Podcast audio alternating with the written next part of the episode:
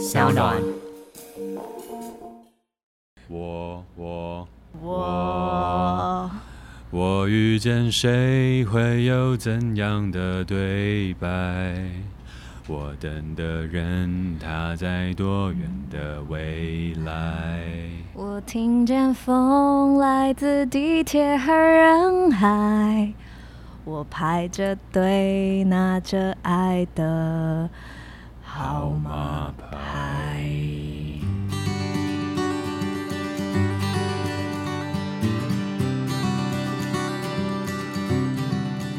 我觉得后面好悲伤的感觉，因为你就起 key 很低啊，唱太低了？所以我刚刚有唱准。我觉得你刚刚还行啊。我们为什么要唱这个歌？为什么？因为我们要来跟大家好好介绍我们的节目新名字，哦，就是那些你不敢跟老板说的事，已经正式成为历史了。因为你不是我老板了，所以就不会有不敢跟老板说的事。因为你把我 fire 掉了。嗯，算是这样。偏这样，我觉得一件事都会有不同角度来观看。好了，没关系，反正关于他离职和把我 fire 掉的这件事情，我们在呃上一季的节目当中最后一集已经有聊过，有聊过，嗯，对，所以我们今天就要把旧的这一页给翻过去，展开新的一页。那我们接下来节目的名称呢，就正式更名为《那些我所遇见的选择》。对，所以刚刚才要唱遇见，嗯、要要要还是要讲一下，因为我怕大家有有点没 get 到为什么我们要一直唱那个那首歌。哦，真的吗？大家不知道这是孙燕姿的《遇见》，就可能没有办法马上连接啊，因为那些我所遇见的选择只有两个字是遇见。哦，为什么我们要取这个名字呢？其实我们本来在脸书的社团里面有呃一个投票，让大家来选择我们要取名为哪一个节目的名称。然后那时候有三个节目名称，一个叫做《那些选择背后的故事》，还有一个是那些我想跟老板说的事，还有那些老板想跟你说的故事。对，就有这三个这三个投票。然后呢，我们团队本来内部是觉得那些选择背后的故事应该会是没有什么人投，结果殊不知在社团里面遥遥领先，以三百八十四票就是截至投票时间啊，但是现在又变成四百多票，就是票数持续成长状况下。所以呢，那个时候就一马当先，领先群雄，然后就成为了我们这一次标题当中的票选冠军。是，但是呢，在成为了冠军之后，我们内部团队也做了一个讨论，就是呃，让大家去做一个选择，这当然是最好。但是大家做了这个选择之后，我们就在想说，有没有办法再去做更多的优化和可能性？所以呢，在讨论完了之后，为了要让那些你不敢跟老板说的事的精神再多回来一点点，同时也是让大家那种参与感再加强一点，所以我们决定把一个主词加回去。是，所以我们就想说，那要加什么样的主持，做什么样的东西呢？那时候我们就想说，哎，选择背后的故事，它其实也是代表那些我所遇见的选择。嗯，所以遇见了之后呢，它才会有后面的故事啊。所以那时候我们就在团队内部当中讨论完，决议出了。那些选择背后的故事，把它做一点点小小的调整跟优化了之后，就成了那些我所遇见的选择。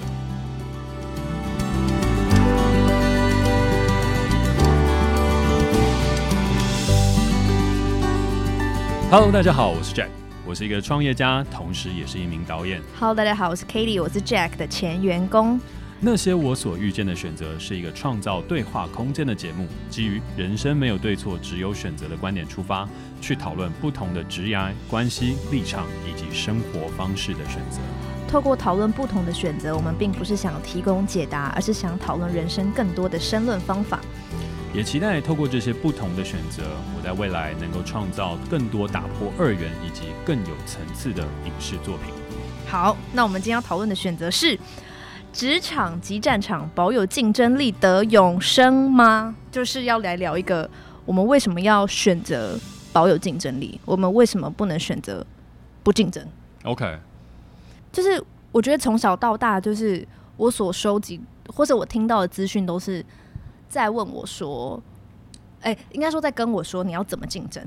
嗯，都说是教你一些竞争的方法，就比如说你怎么样做你会更有效率，或是你怎么样做你会。呃，表达能力更好，你怎么样做？你可以加强你的硬实力、软实力。但这些东西都是在教你怎么竞争，就是教你收集你的工具箱，让你的工具箱有很多东西，然后你可以去竞争。可是却没有人跟你说你为什么要竞争。就所以这是一个很本质的问题，就是你为什么一定要竞争？然后我就去思考说，会不会竞争其实是人的天性？就也许就是人就是一定要竞争，我们才有办法在社会上或是跟人与人之间相处，一定要有竞争的元素。嗯有可能吗？我就想这个问题，然后我就想去回头去找竞争的定义，就竞争的字眼定义。OK，那其实竞争的字眼定义就比较，它它的定义比较生物学上，它就是讲说，应该说两群以上的人，他们有个同样的目标，然后要争取，就他们两个都想，哎、欸，他们两个先假设两个人好了，他们两个人都想要同样的目标，他们想要共同去争取这个目标，因为这个目标是呃有限的，嗯，所以他们必须共同争取，所以他们的目标是拿到这个目标，然后打倒另外一个想拿到的人。这样了解，所以他其实就是简而言之，就是要争取有限的资源，这样。然后我就在想说，就是，所以竞争其实是是 based on 在有限的资源这件事上面。所以如果说资源是很多的，就不会竞争了，嗯，对不对？就是只要我们每一个人每天起床都有都有很多钱可以拿，我们基本上不用竞争。嗯，但重点就是因为资源是有限的，所以我们要竞争。嗯，对。然后所以从古代在还没有就是。我们现在这么都市的时候，古代的竞争就是在争地盘啊，争食物。对对，因为地盘就是只有那那几个，然后食物就是只有那几个，所以你如果不竞争，你是没有办法活下来的。嗯，所以古代竞争是一个，我觉得是个不得不的选择，因为你要活下来，你要吃东西，你就是一定要竞争。然后，但是我觉得，我觉得在古代竞争是一个很正常的现象，因为你是为了生存。可是我们现在这个时代，我们也会说竞争是为了生存。可是我觉得不一样的原因是，古代就是你，比如说你饿了，你想吃东西。你就是去打猎，或是你去跟别人打架，打完了，你就会获得你那个需求会当下被满足，嗯，然后这个竞争就结束了。可是我觉得我们现在的竞争是很久很久的，就是从我小时候我就觉得我在竞争，然后我到现在都没有觉得我停了，就是它是一个像马拉松那种感觉，这样。然后我就在想，我们到底在竞争什么？这样，然后我就觉得我们很像在，就是我们很像在竞争，在爬一个金字塔。然后这个金字塔的最上面就是，哎，应该说这个金字塔的名称叫社会地位。然后最上面就会有几个位置，然后这个位置很少，所以这个比赛是在比谁爬得上去，但不是比谁爬得快。哦，对，我觉得是这样，所以等于是我现在没有爬到，不代表我三十年后爬不到，但也有可能三十年后还是爬不到。然后我就我就觉得说，我大概是从很小，就是我还在小学念书的时候，我就开始就是接收到我必须爬这个金字塔，而爬的方法就是先念书。嗯嗯，因为你念书的话，它是一个它是一个方法，应该说它是这个游戏的。爬金字塔的一个很好的绳子，你如果有了这个绳子，你就会爬得比较高或比较快。所以我就开始爬爬爬爬爬，然后，所以我对于竞争的第一个理解是你要受教育这样。然后我我其实也是，就是大概到大学的时候才开始思考，就是哎、欸，就是我怎么会在这个金字塔上？嗯，对。可是所以所以其实我反而有，我反而有时候在想这件事的时候，我反而感谢我受过的教育，因为如果我没有受过这些教育，我可能不会从来不会思考我为什么在这个金字塔上。就是因为我有受过这些教育，然后开始竞争之后，我才能反思竞争带给我的影响。这样我就一直觉得我在这个金字塔上，然后一直往上爬，然后呃，我现在觉得我我离开了这个金字塔。你离开了？我现在暂时没在爬，但我觉得我应该还在，还是在金字塔上，因为我觉得我没有，我没有，没有真的离开，但是你先暂停爬这个动作。这应该是我第一次暂停，因为我从小就是真的就是只会念书，什么什么都不会。嗯。然后，但是我念书也没有念得很好。就有时候我觉得很，我有时候觉得很可悲的事情是，我只会念书，可是我念书念也没有念得很好。然后，但是就是，我就发现为什么从小都没有学一些才艺这样，但是我还是勉强念，不是勉强，就是我还是用了自己的老命念到一个不错的位置这样。你刚刚说也没什么才艺，所以你想学才艺，但你想学才艺是你真的想学，还是你觉得才艺也是竞争力的一个范畴？我觉得是因为我只有这条绳子。然后这条绳子没有办法支撑我，支撑那么好，嗯、我就觉得那如果我早一点能获得别的绳子，我我会不会现在看起来比较我的装备比较够？我要爬这个金字塔，我会爬的比较好。所以多了一项才艺，你就会竞争力更好一些。我觉得是我一直执着在这条绳子，然后我忘记我有没有别的可能这样。OK，然后我会觉得很可惜。我其实，在思考竞争力的时候，我又思考到几个关键字，可是我没有办法把它连在一起。你可，你可能要帮我梳理一下。好，你先说。因为其实我在想竞争的时候，我就去想两件事，就是好胜心跟爱比较。然后我就会，我就会去思考我到底好不好胜。然后我就发现，其实我，我觉得我不好胜，因为我其实非常不喜欢竞争。就是我，我很不喜欢那种，就是比如说我很讨厌，我其实蛮讨厌玩游戏的，因为我就是觉得我一定会输。然后我就很不喜欢跟人家在那边玩游戏，然后大家就是很认真玩游戏，然后我就是觉得他们都很会玩，然后我一定会就是被。落下来那种感觉，嗯、但有些人就是很喜欢这个过程，就很喜欢透过智力的那种考验，然后就是呃规则的这个了解，然后这样一步一步的达达到游戏的结果。然后，但我超级不喜欢这个这个东西的，所以我其实觉得我是一个很不好胜的人。嗯，但是其实我不想，我不想要，我不想要经经历这个过程，其实是因为我怕输，就我讨厌输的感觉。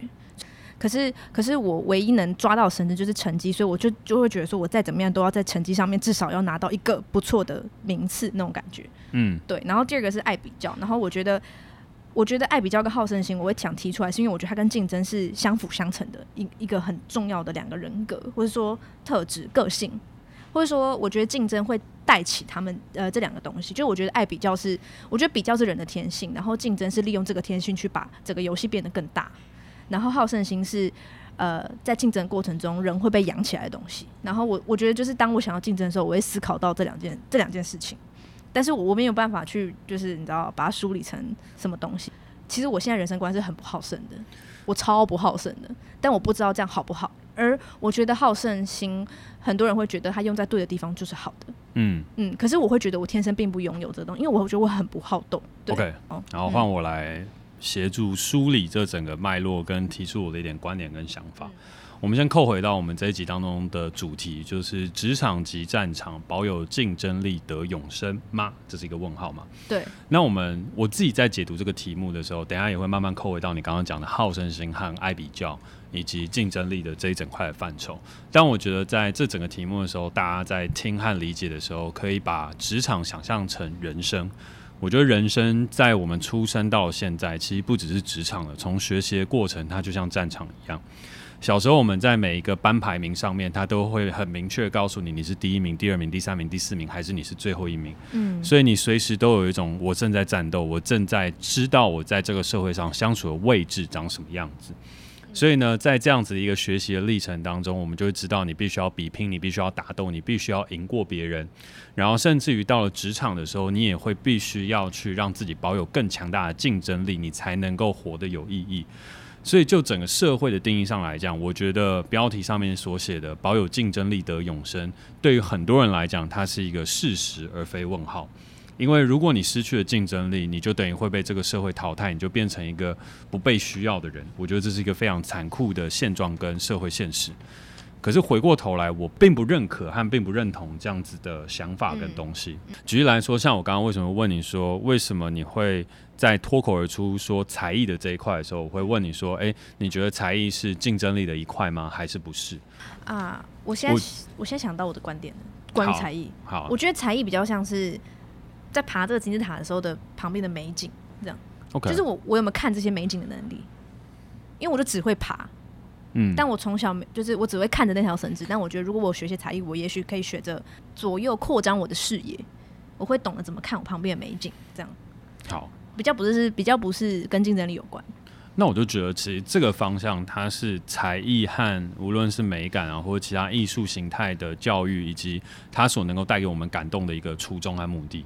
嗯。可是像我刚刚提出你这个问题的时候，是因为从你刚刚的论点和论述往下去聊的时候，它就比较会沦为我们现代当中所思考才艺的方向，就是它也是竞争力的一块。那才艺为什么可以变成竞争力的一块呢？是因为你也有钢琴检定，你也有才艺检定，你有很多的检定跟逻辑。所以在这整块事情往前推进的时候，就在你申请所谓的学测，或是你在职场当中你要跟别人聊天的时候，你还是会回到竞争力的范畴。所以讲简单来讲，你就算去弹钢琴，也不是因为你喜欢弹钢琴这件事情，而是因为哦，我会弹钢琴，我比较风雅，我比较有趣，我比较有涵养，所以呢，在职场当中，我就会变得更有竞争力，和比别人来的更加的不同。举个例子来讲，好了，前一阵子有一个非常有名的韩剧叫《天空之城》（Sky Castle）。嗯，在那里面的话，它就呈现出了韩国的学校关于病竞争力的一个病态的显现。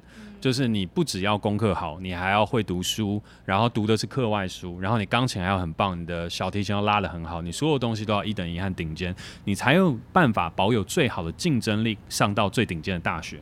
换句话来说，放到韩国那个地方来讲，就是你要上韩国的呃首尔医学大学。不是你满分就可以，因为很多人都可以满分，所以那些才艺变成了你竞争力当中一个关键。那回过头来上台大一也是一样啊，在台湾你满分了就可以上台大一吗？不一定哦，你满级分了之后，你还有很多比较的排序依据，嗯，然后你才有办法从这中间脱颖而出。再换一个呃话语来说，就回到职场和回到人生上面，我们每一个人在去投履历，在面试的时候，我们也在竞争同样的一个 position。所以，如果我们今天全部都是台大，全部都是交大，全部都是政大，那我们比的可能就是科系，然后再比的，它可能就是底下里面我们所做过的社团经验，所做过的东西，然后比的是我们履历上面好不好看这件事情。所以，竞争力回过头来，它又会变成是履历上面它这些文字当中的比较。好，嗯，这是社会现况，嗯，嗯，可是这真的是我们人生应该要有的样子吗？和我们真的保有竞争力，我们就可以在职场上得到永生吗？我自己觉得是不一定的。所谓不一定的事情是，第一个，我先是觉得竞争这件事情，它不应该是这个社会的全貌。就是呃，我们制作人也有在整个 rundown 里面写到，就是我们是要争第一，还是成为唯一？我觉得这是一个非常值得思考的事情。在整块的竞争体系当中，每一个人都告诉我们的事情是：你要成为第一名，成为第一名，你就可以拿走全部，赢者全拿。这是很多时候我们都会听到的话。可是它代表的事情是真的吗？在竞争当中赢了就是真的吗？所以这边也是回扣到，我觉得你刚刚所提出来的反思、好胜心和比较。你为什么不想要去赢？因为赢的时候你也代表你拿走了输的人的一些东西，这个就是竞争。我们拿走了你想要的东西，所以我们成为了赢家。所以在竞争当中，赢的人他就把所有东西拿走了，可是他也会造成伤害。竞争的背后就是伤害，因为就会有人失去，就会有产生比较，然后在这样的。状况过程，整个社会就会往病态的方向去前进，因为你会鼓励别人去碾压他人，对，伤害别人跟碾压他人，去拿走别人可能应该所拥有的事情。其实我们平分就好，可是因为你想要拿走更多，所以回过头来你就真的拿走了别人可能赖以为生或是所需要的那一点点尊严。所以回过头来。我们回到这个社会上，我们也有很多人像你一样，我没有那种好胜心，甚至在比赛的时候和做很多事情的时候，我根本不想要强出头，我只想要默默的大家都好。可是不好意思，你现在在一个集体社会当中，在一个资本社会当中，所以我们为了最有效率的激发人的潜能。所以我们设计出了一个完美的竞争体制，从你最小时候的成绩开始，一路的鼓励你竞争到职场，再从薪水开始比较，再从年龄开始比较，从各项可衡量的指标去比较你这人成功与否，然后为的目的就是你最有效率的为这个社会达成一些功用。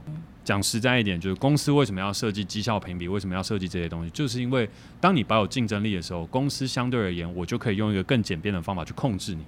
控制你自我激励、自我呈现，把它表现到最好。控制你自己感觉到恐惧，你害怕掉队，你必须要提升自己的竞争力。这个就是社会当中我觉得一个很大很大的陷阱。所以就宏观而言，我不认为竞争力它是一个必须要保有的事情，反而它是一个陷阱题。然后竞争力衍生的比较，它也是因为呃社会利用了人本身对于自己定位的虚无感，所以你要找到他人作为定位的这样的一个逻辑。来去让自己得到满足感。换句话来讲，我们人生来都是迷惘迷惑的。可是我们可以借着我赢过了你，我赢过了他，得到了我在社会当中一个定位和准则。可是这样子的东西，我觉得它不一定是健康的。然后也借由了有一些人的好胜心，有些人的剥夺感，和有一些人的东西，去组建了这个社会当中放大人的黑暗面的一块。所以我那时候在看到这一集 rundown 的时候，我觉得还蛮有趣的。就是当我们讨论到竞争力的时候，我其实之前没有。意识到这个议题存在，但是当它被放大出来看的时候，我觉得人不一定要保有竞争力，人也不一定要当第一。我们可以学着当自己的唯一和世界上独一无二的存在。我觉得这比竞争力更重要。可是你不你不保有竞争力，然后你又要待在职场里面，不可能啊！因为职场就是被设计在这个体制里面的一个一个关键，不是吗？就如果你要不保有竞争力，然后你觉得你还可以在这个社会找你的位置哦？我觉得他有一点像是一个，就是两个人被关在一起，就有一个人过来跟你讲说：“哎、欸，你先出卖他，那你就可以走。”然后你再跟另外一个人说：“说第三个人吗？”对，第三个人进来哦，哦，就是 A、B、C 三个人，A 跟 B 是囚犯，C 是法官，类似像这样、嗯、啊，检察官的角色。然后 C 跟 A 说：“哎、欸，你出卖了 B 之后，你就可以走了。”然后他再跟 B 说：“哎、欸，你出卖了 A 之后，你就可以走了。”然后接下来呢，他再进来的时候，其实只要他们两个同时说：“我们都没有要出卖对方，和我们都没有做错事，其实两个人都可以走。”可是回过头来的事情，你永远不知道对方会怎么去想这个事情，所以在这样的一个状况下的话，我们就等于是谁先放弃。可是如果对方没有放弃的话，他就会输了。所以换句话来讲，oh. 我们的竞争力这个整块东西，它是一个假的议题跟假的东西在推进。可是因为没有人敢放弃，所以呢，它会变成是那我们彼此之间必须要一直一直不断的竞争。但唯一一个可能性就是，当我们同时放弃了这件事情的时候，环境当中它就会给我们一个空间可以去成长。好，但是这个东西讲的是理想性的嘛？理想性的东西就是我们大家都可以学会放下这些，可是当代社会很难嘛，就是这是没有办法的事情。啊嗯、所以回过头来的一件事情，那就是我们其实也会发现世界上有很多空间是自己可以独立生存的，像是像是当你离职了之后。你觉得你现在没有在身处竞争这个环境下，你觉得你有没有办法在这个社会当中活下去？是可以啊，就是最低限度的活下去。那你会觉得这样不好吗？嗯，因为我有很强的心理建设，所以我已经处理过我的焦虑，处理过我所有的想法，然后是盘点厘清很久后，所以我现在可以好。但我觉得如果没有经过我这个过程，是会非常焦虑的。就是你就是没有钱呐、啊，你就是每天就是每天只能花一百八十一块的，嗯，算过的，你算过啊？对，嗯，OK，因为我有存，先存钱存到就是我六我的房租到六月，嗯，所以我至少一定要，因为房租就是一个月最大的开销，所以我至少要存钱到，哦、呃，我每个就是我每个月会定期有一大笔的支出会离开我的账户，嗯、然后我先存够这样，可是剩下的就是就是。你要改变很多你的娱乐娱乐习惯啊，就比如说不能很常去咖啡厅，因为咖啡厅一次就两百，就超过一百一百八十一块。哦，对哦，台北咖啡厅蛮贵的。对对，对但但就是我会觉得说，因为我有我有我有经历过这个建设，然后我知道我想追求什么，嗯，所以所以我过着最低限度的生活，对我来说是 OK 的，而且我本来物欲就没有很强，就我没有在追求一些很我自己觉得啦，我没有在追求一些很物质的生活。所以，所以对我来说，我觉得是 OK 的。可是，我觉得不不一定对大家来说是 OK 的。那我再反问你一题：你是脱离了职场，然后现在在目前啊，目前暂时不需要竞争力的一个环境下，这样说吗？对，就我现在没有正职工作啊。哦，嗯，好。那回过头来，你觉得我正在努力，也不算努力，我正在积极的去让自己更有竞争力吗？你吗？对我，我现在做的事情。我不知道你有没有在。对于自己要更有竞争力这件事有努力，可是我觉得你必须保有竞争力啊，因为现在有很多新创的理念都非常的好，嗯，那你要怎么让你的理念就是让大家觉得哦要买单，嗯，这件事就是很需要竞争力啊。那你觉得我在跟谁竞争？你在跟很多我觉得像社会企业类的东西竞争啊，例如啊，例如啊，我不知道哎，从旁观察，可能我的 competitor 会有谁？大韩。大喊哇，贝壳放大，哎、欸，我可可以这样讲吗？我是乱讲的，欸、就是我现在只想到他。没有没有，其实大韩是好的合作伙伴啦，我每一个专案都跟他合作，他是在跟泽泽竞争。对对对对对，我没有在跟他竞争。那、哦、他们合作 crowdfunding，他们最近竞争白热化后休战。但要看是怎么样的竞争，因为如果说好，他跟泽泽都是募资平台，嗯，那他们是同一个类别上的竞争。但我觉得你的竞争比较是，你怎么你怎么让就是，哦，你怎么去竞争到？更多人的注意力，嗯，对，就大家愿意听你讲你的理念这件事情，或是大家愿意接受你所要 build up 的这个大理想国，嗯，因为有很多人都想要创造理想国啊，嗯，我我现在想不到有谁，可是我觉得很多新创他们的理念都是，就是跟你讲一个很很好的未来，那你要你要怎么去竞争到就是这些好的未来里面，大家会觉得选你的。OK，这算是一种竞争吧。当然，可能类别很不同。就比如说群众募资也是为为下一个好的未来，呃，所做的一个一个一个方式。嗯，那还有你的你的理念也是一一种。然后还有很多其他的新创也都是，有些很很多是跟环保有关啊，跟永永续有关这样。那要你要怎么去竞争？对啊。好。所以我觉得你很需要竞争力。嗯，我一开始的时候其实也是这样想。就是因为你当当然一开始你讲到大韩啊，或者是 crowdfunding，我觉得那比较不是我的 competitor，它大部分是我的 partner 和一起合作的伙伴。那回到 competitor 这个东西呢，是我们每一次在做募资简报的时候，你一定都要列的。因为呃，对于所有的投资人来讲，他所想要看到的事情就是你会跟谁竞争，你在哪一个 market 上面。嗯、所以那时候我在写 pitching deck 的时候，我就必须要去列很多我的 competitor。好，那时候我在列的时候，我就有列的东西和出发点的事情是，我的确在竞争大家的注意力。就是我一开始的时候也有跟你们去，所以我讲对了。简报过，其实我有跟你们讲过、啊，没有，这是我自己想的。哦，好，所以你，所以我讲对了。当初在上班的时候都在我算是有商业思维。没有，我现在只有 get 到你在上班的时候晃神，没有晃神、啊，大概连续，因为我真的是在一年内应该会在会议上面听过四到五次哦。没有吧？你不是这样讲的。有啊，你不是这样讲的。好，没关系，反正就是，好，反正那个时候呢，最早提出注意力战争的其实是 Netflix，因为 Netflix 他就说，其实我的竞争对手并不是其他的 OTT platform，我竞争的对手是只要手机里面打开，他不是在看 Netflix 的人，一律都是我的竞争对手，因为我希望他所有的注意力时间都放在我身上。所以回过头来，Netflix 的竞争对手可能不是其他 OTT 平台，大家都以为是 HBO Go、HBO Max 或是 Disney Plus，但是他那个时候在这些平台还没有出来的时候，他就说我在跟呃 Gaming 竞争，我在跟游戏平台竞争，因为我希望那些呃宅男大家在打电动时间少一点，回来看我的影集多一点，那我的东西和我的原创内容所拥有的注意时间就来得更多，所以我正在跟这些人做竞争。所以注意力的竞争这块东西就变成了现代当代当中一个极大注意力的战场。对，所以大家都要竞争每个人使用手机的时间。对。那我一开始的时候，我也觉得没错，我就是要抓住大家的注意力，去看我的内容，然后去喜欢我这个人，喜欢我们的品牌，然后进而去愿意支持我们去做更多的事情。嗯。但我后来发现我错了。首先第一个事情是我根本没有资格跟平台竞争别人的注意力。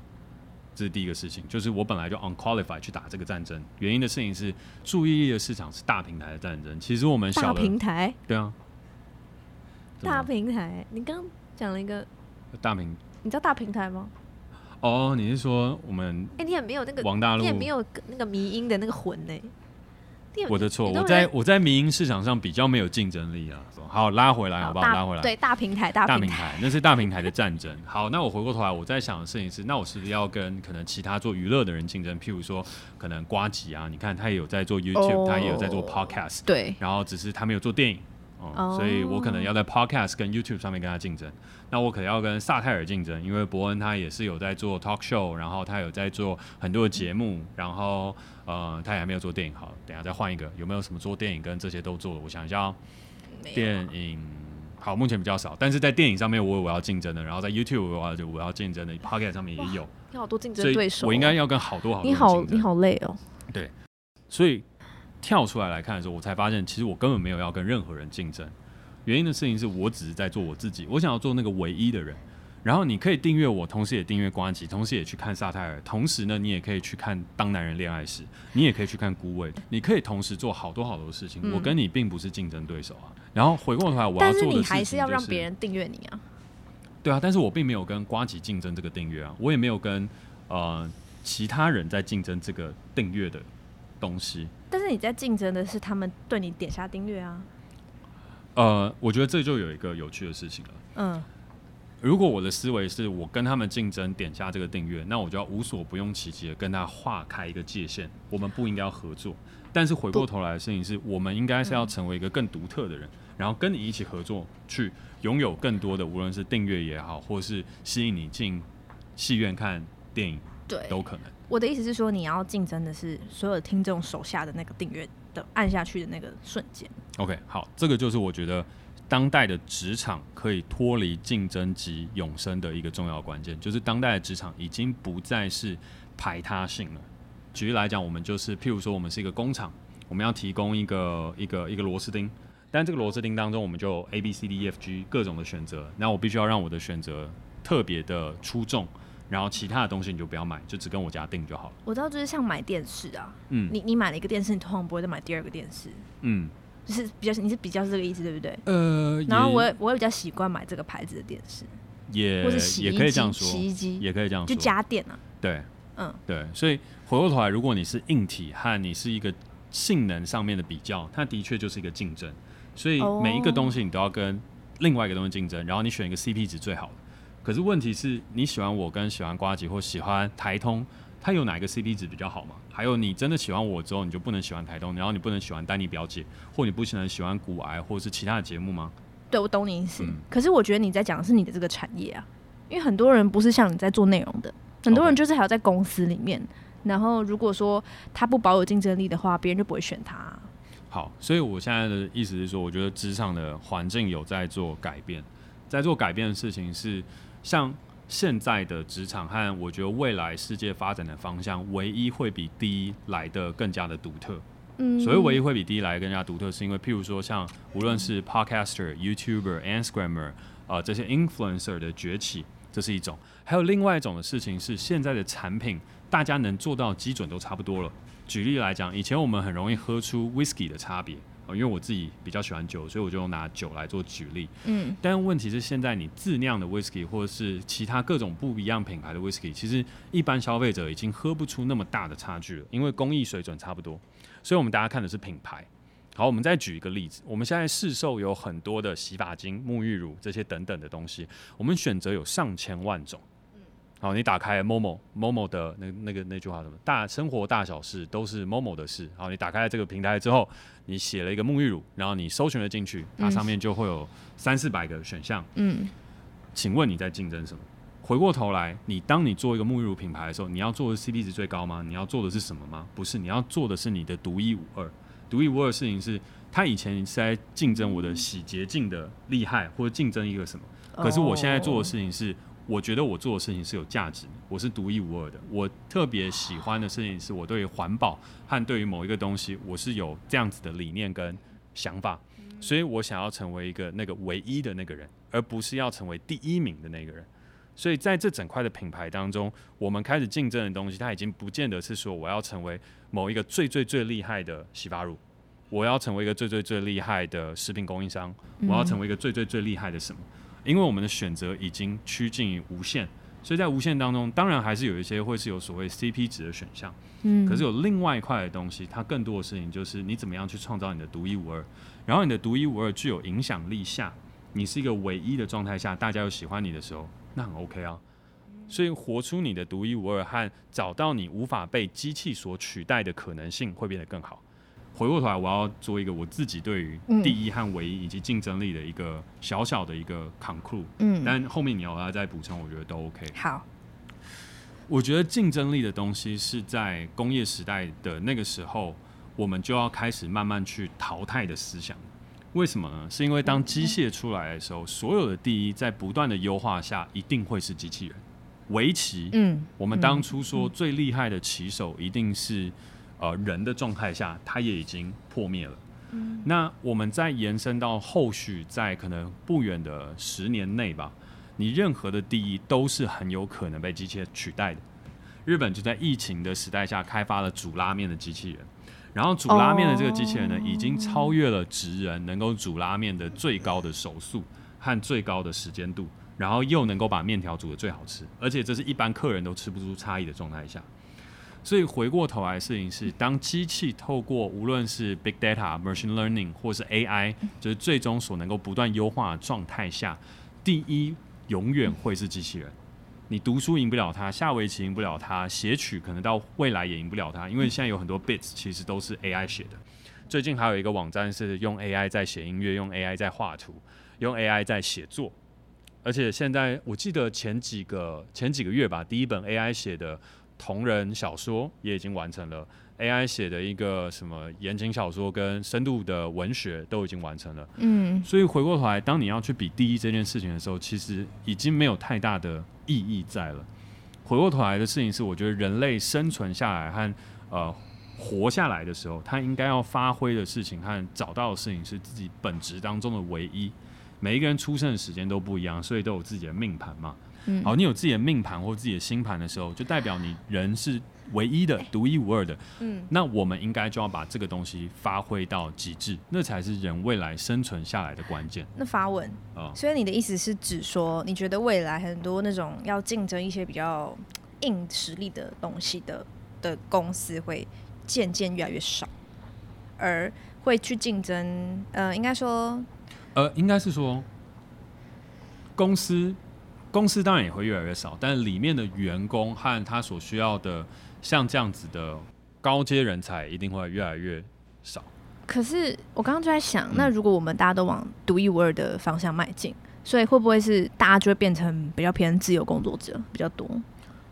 其实按照社会的发展进程来看，本来就应该这样，就是本来就是当社会越来越富足的时候，人应该就会越来越自由，发展出越来越多元的社群。社会和国度，然后自由的结党结社，然后呢，接下来发展成各个不一样的群体。原因是因为我们的产能已经不断的提升，然后我们的民智已开，嗯，所以我们知道怎么样做不会去伤害这个社会，也不会去伤害他人，但是保有我们彼此的生存空间。所以你觉得投履历这件事会越来越少？我觉得应该是会的。哦，应该是说，到了未来的时候，我们一定都还会有一些工作，还有一些东西要去做。可是，关于人与人之间的事情和最低的生活限度，这应该会是可以被解决的事情。但是，你要解决这件事情的话，我们也必须要有人先身处高位，去改变目前资源极大不平等和这个非常弱智的事情。所谓弱智的事情，就是我们现在把大部分的资源集中在了一小撮的人身上，然后把它称之为这是最有效率的事情，但这根本就是 bullshit。就是他们拿了这么多钱，做了这么多的事情，他真的对于世界的推动是有意义的吗？我觉得不尽然。世界公平的分派，公平的去做自己想做的选择跟事情，我觉得这才是正确。然后以前是因为我们的资源不够，所以我们必须要集合起来跟大自然对抗。可是现在我们的资源和我们的技术已经可以让我们做很多的事情，同时机器可以取代大部分的劳动力，提升百分之百，甚至百分之两千，甚至百分之一万的产能。那在这个时候，我们回过头来去剥削彼此的存在，借由竞争力去践踏别人，我觉得这是极其不健康的事情。举一个最后的例子啊，韩国，就是我们现在都一直不断想说，我好想赢韩国嘛，就是无论是棒球也好了，然后娱乐产业也好，就我们都好想赢韩国，所以我们就是想要呃超韩赶美，最主要是这样一个想法。嗯，但回过头来，韩国它在竞争力这么这么好的时候，它真的是一个极度。文明和极度拥有高度文化很好的状态吗？其实我觉得这是非常值得反思的。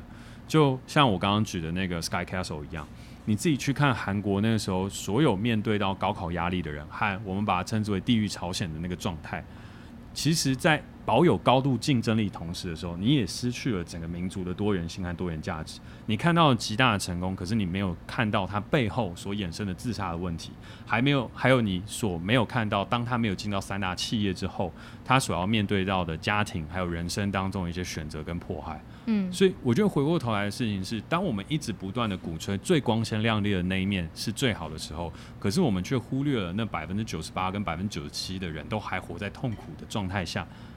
那我觉得这不是人类生活当中最好的一个解法。嗯，对。可是我我只是觉得，就是如果我们每一个人都追求唯一，我们每个人都变独一无二，这当然是个最好的世界。可是这个这个，我觉得这是个集体意识，就是大家大家如果不把赢的思维拿走的话，我们最后还是会变得好像在竞争谁比较独一无二。你懂吗？就是，就如果说今天我知道我跟世界上所有人都完全不一样，我就不会想竞争。可是如果这个思维还没有改变的话，到最后就还是我还是要去跟别人竞争我的特别，而且我要走到那一天，我可能还要过很久，也许这天永远不会发生。所以我就觉得你，你你提倡这个东西，我当然觉得这个东西很好，这也是我离职的原因。可是我就觉得好像很难，就好像你还是要把我竞争，就是呃，你要你要一直把我竞争，等到。全世界的人都觉得赢不是重要的，而是我们每一个人都成为唯一才是重要的。我觉得我最后修正了一块事情的话，是我觉得是出发点的不同。嗯，就是我们当然要在这个世界活下去，所以我认同我们一定要活下去。嗯，然后我也认同我们想要追求活得好这件事情，但是我觉得活得好跟竞争并没有绝对的关系。所谓没有绝对的关系，就是你的出发点的不同。如果我的出发点讲的活得好是我要干掉别人，那我觉得这样的观念它应该要被淘汰。但是如果我觉得我活得好的事情是我想要让自己变得更好，我没有在跟他人竞争，我也没有在跟自己竞争，我只是希望我自己有一个更好的状态。然后我愿意去精进我自己，但是可能不会是社会上所认同的一个方式。举例来讲，我想要让我自己活得更好，所以我想要去学着种菜，我想要去种我自己可以去吃的蔬果。对于社会上来讲，这个东西一点竞争力都没有，一点屁用都没有。好，但是我去到了宜兰，我去到了花东，我找到一块地，我自己去种我喜欢的东西，让我自己衣食无缺的状态下，我开始去做自己的音乐。然后做了自己的音乐之后呢，他也上了这个募资的平台，然后做出一个很好的成绩，变成了一个更自由的音乐创作者。那其实又回过头来，他不就也获得了一个蛮好的人生吗？而这样的人生，其实我举的这个例子，就有点像是那时候我们有一个节目叫《我们回家吧》里面所写的以利高路。以利高路他那个时候在台北，不断的在跟别人在去找出自己音乐的独特性和很多很多的状态下，一直不断的想要去找出一条新的做音乐的方式跟一条路。嗯，但回过头来，他现在的选择就是跟他的制作人的老公回到他台东的家乡，开始学着种菜，开始学着在与大自然共同相处，与共同的生活和成长。然后到了最终，他还是做出了他的音乐，他也还是发行了他的专辑。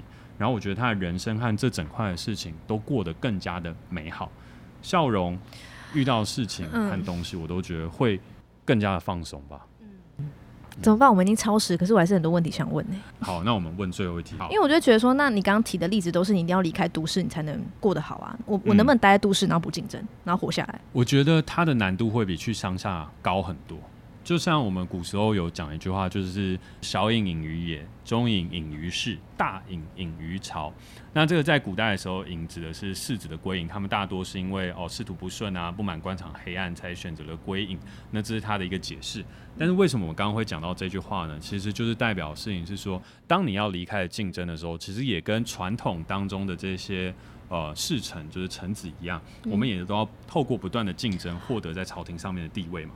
这是古时候的竞争，所以当他们想要摆脱竞争的时候，第一个事情，第一个事情就是隐于野，所以就是到野外跟山林，因为你就不会接触到那么多的人，所以你就比较容易可以在不保有竞争力的时候，又让自己过得很好。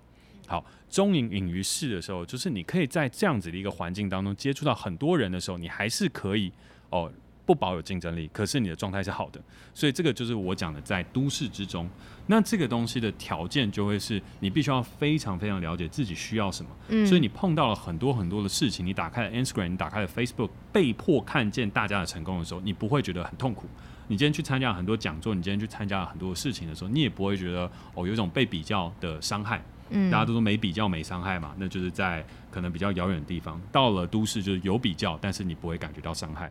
那最后一个大隐隐于朝的时候，他的解释的事情是你依旧在一个非常有竞争力和高压的状态下，嗯，但是你并没有被他影响，嗯，那我觉得这个东西就比较像是可能我现在在做的事情，就是无论是我，或者是无论是我觉得有一些不同的朋友，他们不断的给自己很多压力，但是并不是在竞争一个社会上的成功的，但是我们在。做些什么呢？我觉得我们在找自己的独特性和想要成就自己的价值，嗯，这是我们所追求的事物。可是那已经不是我们所想要锻炼自己竞争力的范畴了，嗯，所以我觉得那个就是最后的大隐隐于朝。你还是在做一个跟大家一样很有竞争力、跟很需要竞争力的事情，可是出发点初心不变，然后你也不会被这些东西所影响。嗯，我觉得那就是所谓。我在一个很有竞争状态下的市场跟环境当中做自己想做的事情。嗯，所以如果扣回到今天的主题，职场及战场，保有竞争力得永生吗？问号。我自己的想法是，职场的确很多时候就像战场一样，然后按照我们现在的状况，也的确就是要保有竞争力，你好像才有办法在职场当中一直一直不断的生存下去。但是实际上的话，我也觉得不一定。不一定的事情是，职场在变化，人生在变化，世界在变化。所以现在职场跟过去的职场不一样。如果要争第一，我们永远没有办法赢过机器人。如果要一直不断的竞争，我们始终都只在剥夺别人的生存。所以当我们在进步，在更呃具有文化的水准之下的时候，也许我们可以有另外一个方式，尝试去拥抱自己的可能性。嗯嗯，那如果说对于竞争这件事情，还有对于如果不小心到未来我们失去了竞争力，我们该怎么样面对我们的老年时期的话，嗯，我推荐大家看一部电影叫《Nomadland》，就是《游牧人生》，非常好看。那为什么会聊到这个电影呢？我觉得未来有天大家再一起做讨论。但是如果大家有想看的话，我觉得，呃，还是可以去看一下。好，那在节目的最后，还是要告诉大家，没有唯一的选择，也没有绝对的道路。没错，生活是一道道申论题，而我们永远都有机会去探索不同的解答。我是 Jack，我是 Cady。如果你喜欢我们的节目的话，欢迎在 SoundOn 上面订阅我们。有任何想跟我们说的话，也欢迎在 Apple Podcast 给我们评分加留言，或是透过底下连接私讯给我们哦。我们下次见，拜拜。拜拜。